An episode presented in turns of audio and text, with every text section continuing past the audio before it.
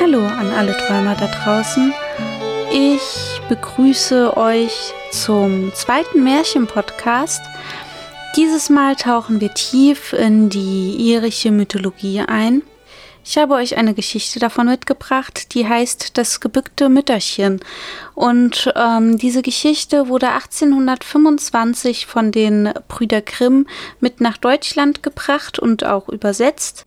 Zu dieser Geschichte muss ich aber ein paar Dinge erklären. Deswegen werde ich sie zunächst in einem ein bis zwei kleinen Sätzen kurz zusammenfassen und äh, dann auch ein bisschen äh, Mythologie-Kunde mitbringen, was sich diese Folge sicherlich auch interessant gestalten wird.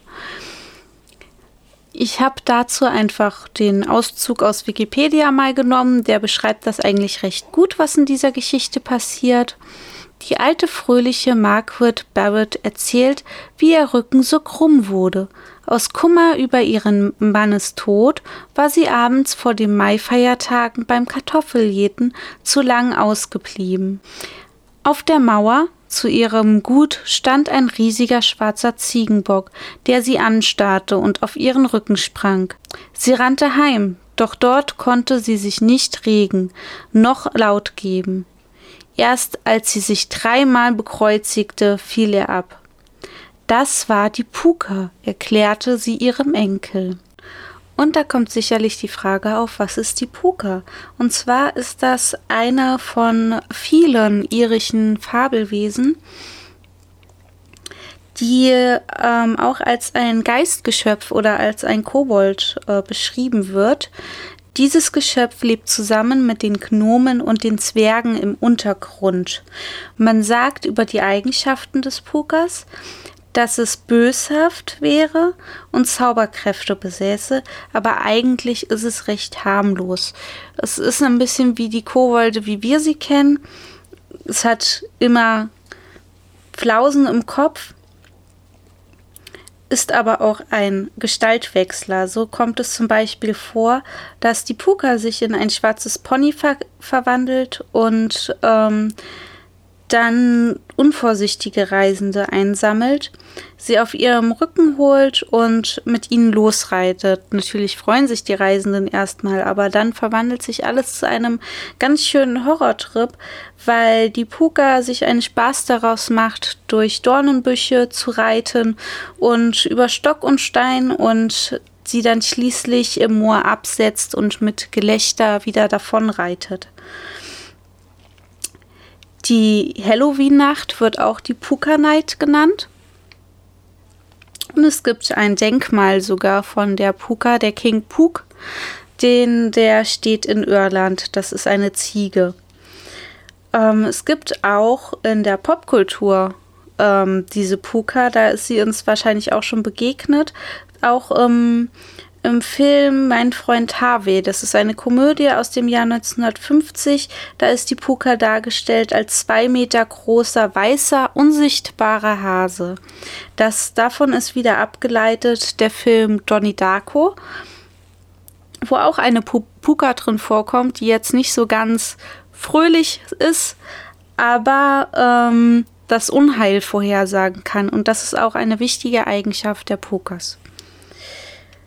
Verwandt ist äh, die Puka auch mit dem Puk aus der germanischen Mythologie. Also den Deutschen ist es eigentlich auch bekannt. Und äh, da erscheint er aber mit äh, einer Mütze, einer Art Tarnkappe, mit der er sich unsichtbar machen kann und lebt gerne auf den Dachböden von Häusern. Dort äh, gibt es dann zwei Möglichkeiten. Man kann sich entweder um ihn kümmern und ihm Essen geben und äh, bekommt so viel Reichtum und Glück über sein Haus, über die Tiere, über die Bewohner. Die werden alle äh, mit Glück überschüttet vom Pug. Oder man kann ihn schlecht behandeln. So wird dann der Wahnsinn über das Haus reinfallen und das kann dann sogar bis zum Tode führen. Jetzt wisst ihr schon mal, was der Pug ist.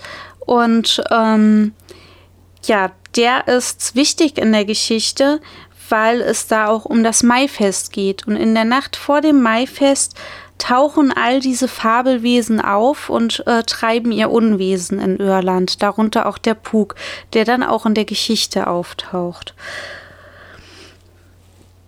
Das Maifest ist in Irland hat das eine sehr große Bedeutung, weil dadurch der, äh, der Sommer begrüßt wird und der Winter verabschiedet wird. Das heißt, die Winterfeuer werden alle gelöscht und das große Sommerfeuer wird entfacht. Und äh, darum wird dann fröhlich getanzt. Man kennt das hier sicherlich auch mit Tanz in den Mai. Und dort wird, wird auch der Maibaum geschmückt. Ähm, es wird sich groß darauf vorbereitet. Bänder werden hergestellt und äh, Blumenkränze und alles wird schön verziert.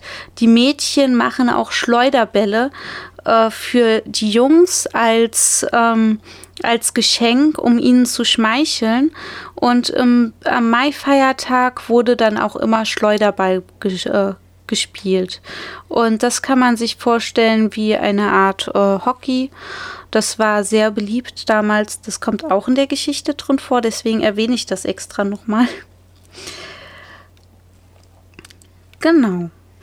Und jetzt, wo ihr auch schon ein bisschen Hintergrundinformationen habt, könnt ihr diese Geschichte hoffentlich auch genießen und ich wünsche sehr viel Spaß dabei. Holt euch ein Heißgetränk, lehnt euch zurück in eure flauschigen Kissen und hört gut zu. Das gebückte Mütterchen. Margaret Barrett war in ihrer Jugend schlank, artig und wohlgesittet, und sie zeichnete sich durch die Vereinigung zweier Eigenschaften aus, die man nicht oft beisammen findet. Sie war nämlich eine sehr sparsame Hausfrau und zugleich die beste Tänzerin in ihrem Geburtsort, dem Dorfe Ballyhully. Gegenwärtig ist sie an den 60ern und in den letzten Jahren ihres Lebens durchaus nicht mehr imstande gewesen, sich aufzurichten. Sie geht gebückt, beinahe bis zur Erde, doch ihre Glieder gebraucht sie, soweit es möglich ist, mit völliger Freiheit. Ihre Gesundheit ist gut, ihr Geist kräftig, und in der Familie ihres ältesten Sohnes, bei welchem sie seit dem Tode ihres Mannes lebt, verrichtet sie alle häuslichen Arbeiten, welche ihr Alter und jenes Gebrechen zulassen. Sie wäscht die Kartoffeln, macht Feuer an, kehrt das Haus, lauter Geschäfte, wobei ihr, wie sie mit guter Laune bemerkt, ihr krummer Rücken sehr zustatten kommt. Spielt mit den Kindern und erzählt ihren Hausgenossen und den Freunden aus der Nachbarschaft, die sich oft rund um sie beim Feuer versammeln, um ihr in den langen Winterabenden zuzuhören, allerlei Geschichten. Die anziehende Kraft ihrer Unterhaltung wird sehr gepriesen, sowohl wegen ihrer guten Laune als auch wegen ihrer Erzählungen und drolligen sowie scherzhaften Begebenheiten, die sich auf ihre gekrümmte Gestalt beziehen. Dann aber das Ereignis selbst, welches Schuld an diesem Missgeschick sei, und das Lieblingskapitel ihrer Gespräche.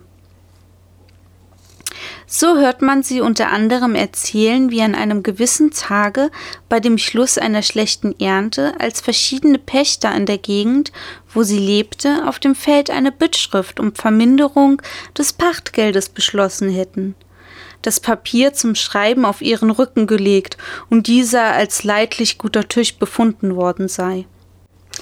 Margret, wie alle gescheite Erzähler, pflegte sich sowohl was die Ausführlichkeit als den Inhalt ihrer Geschichte betraf, nach den Zuhörern und den Umständen zu richten.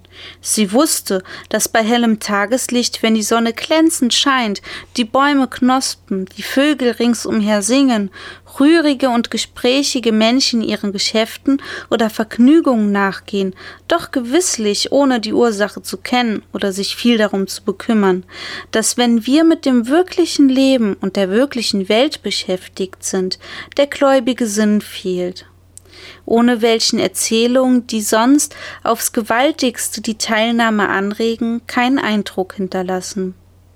In solchen Stunden war Margret kurz, hielt sich nur an Tatsachen und berührte das Wunderbare gar nicht.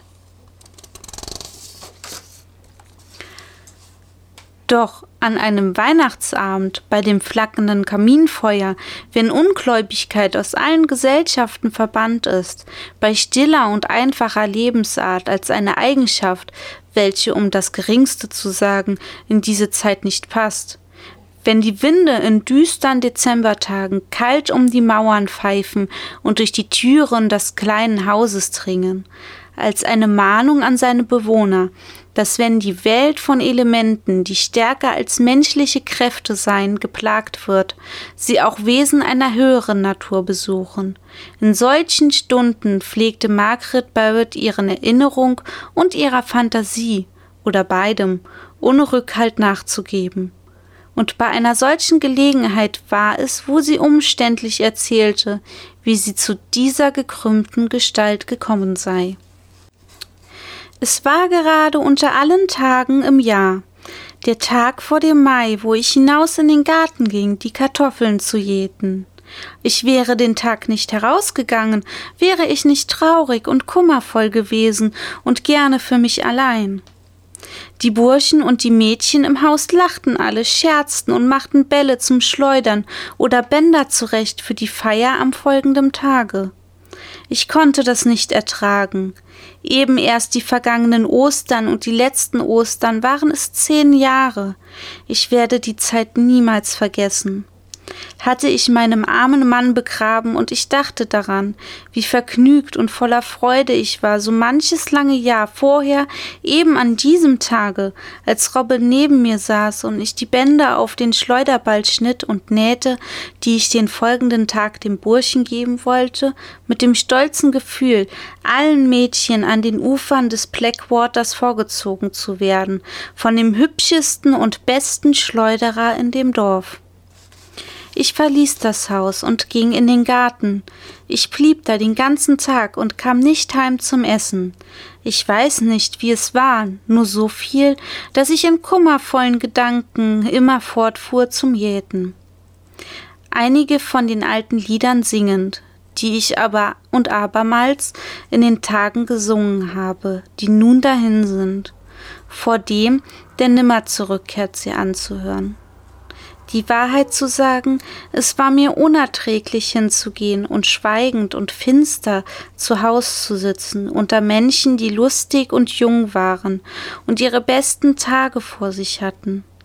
Es ward spät, ehe ich an die Heimkehr dachte, und ich verließ den Garten erst einige Zeit nach Sonnenuntergang. Der Mond stand am Himmel, obgleich kein Wölkchen zu sehen war, und hier und da ein Stern blinkte, so war der Tag noch nicht lang genug verschwunden, um helles Mondlicht zu haben. Doch schien er hinlänglich, um auf eine Seite alle Dinge in des Himmels Licht bleich und silberfarbig zu machen, und ein dünner Nebel begann über die Felder hinzuziehen.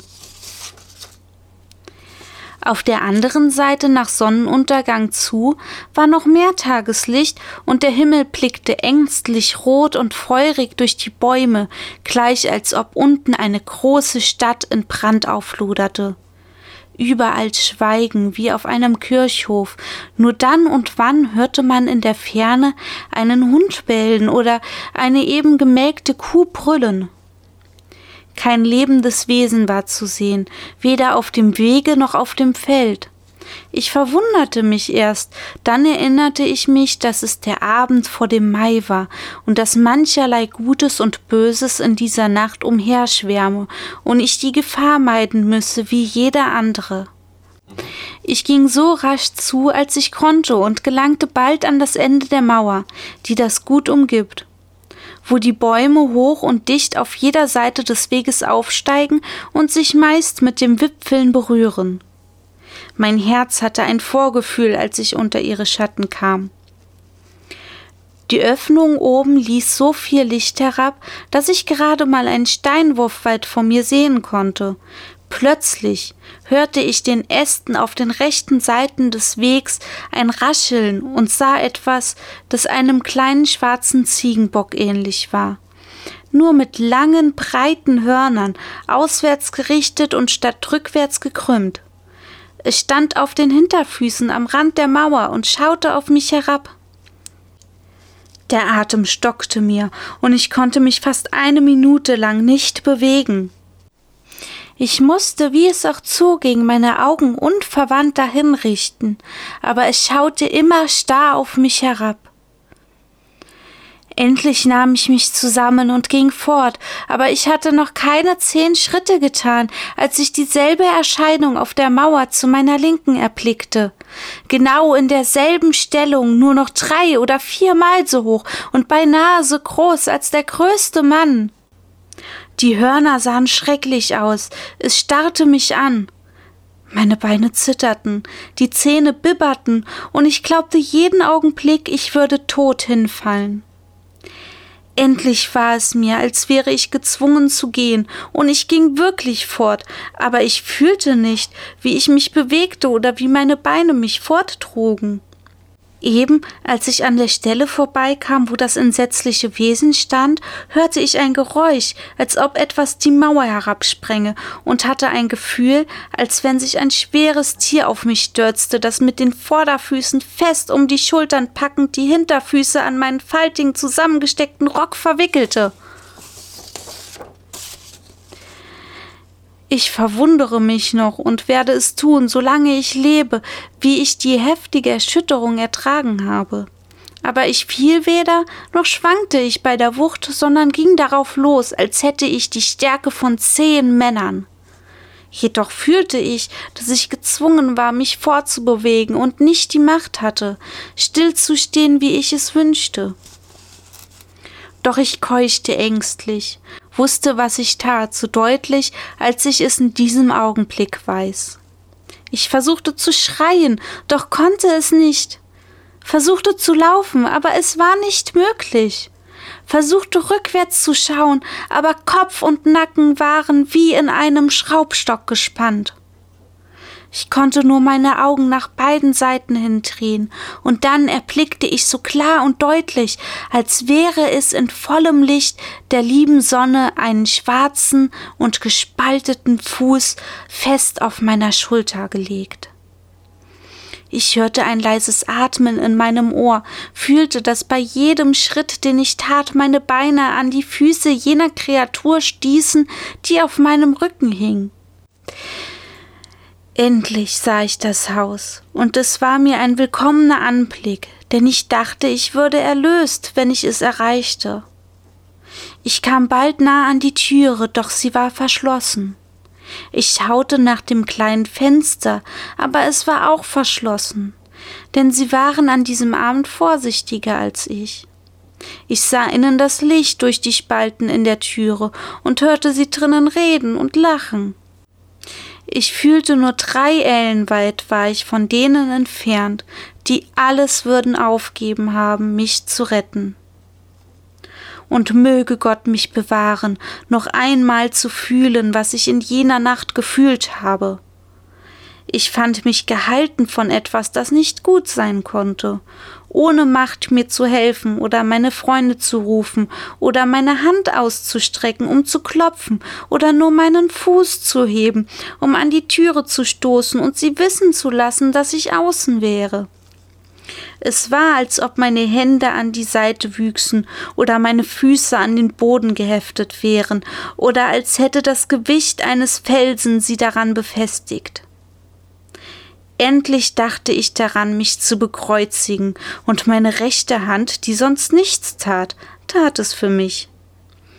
Die Last blieb auf meinem Rücken, und alles war wie zuvor. Ich bekreuzigte mich abermals, es war immer dasselbe. Ich gab mich für verloren. Doch ich bekreuzigte mich zum dritten Mal, und meine Hand hatte nicht so bald das Zeichen vollendet, als ich fühlte, wie die Bürde von meinem Rücken sprang.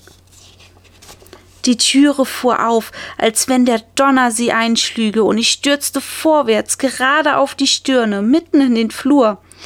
Als ich wieder aufstand, war mein Rücken krumm und ich konnte mich nicht wieder gerade aufrichten von jener Nacht an bis zu dieser Stunde. Es entstand eine kleine Stille, als Margaret Barrett geendigt hatte.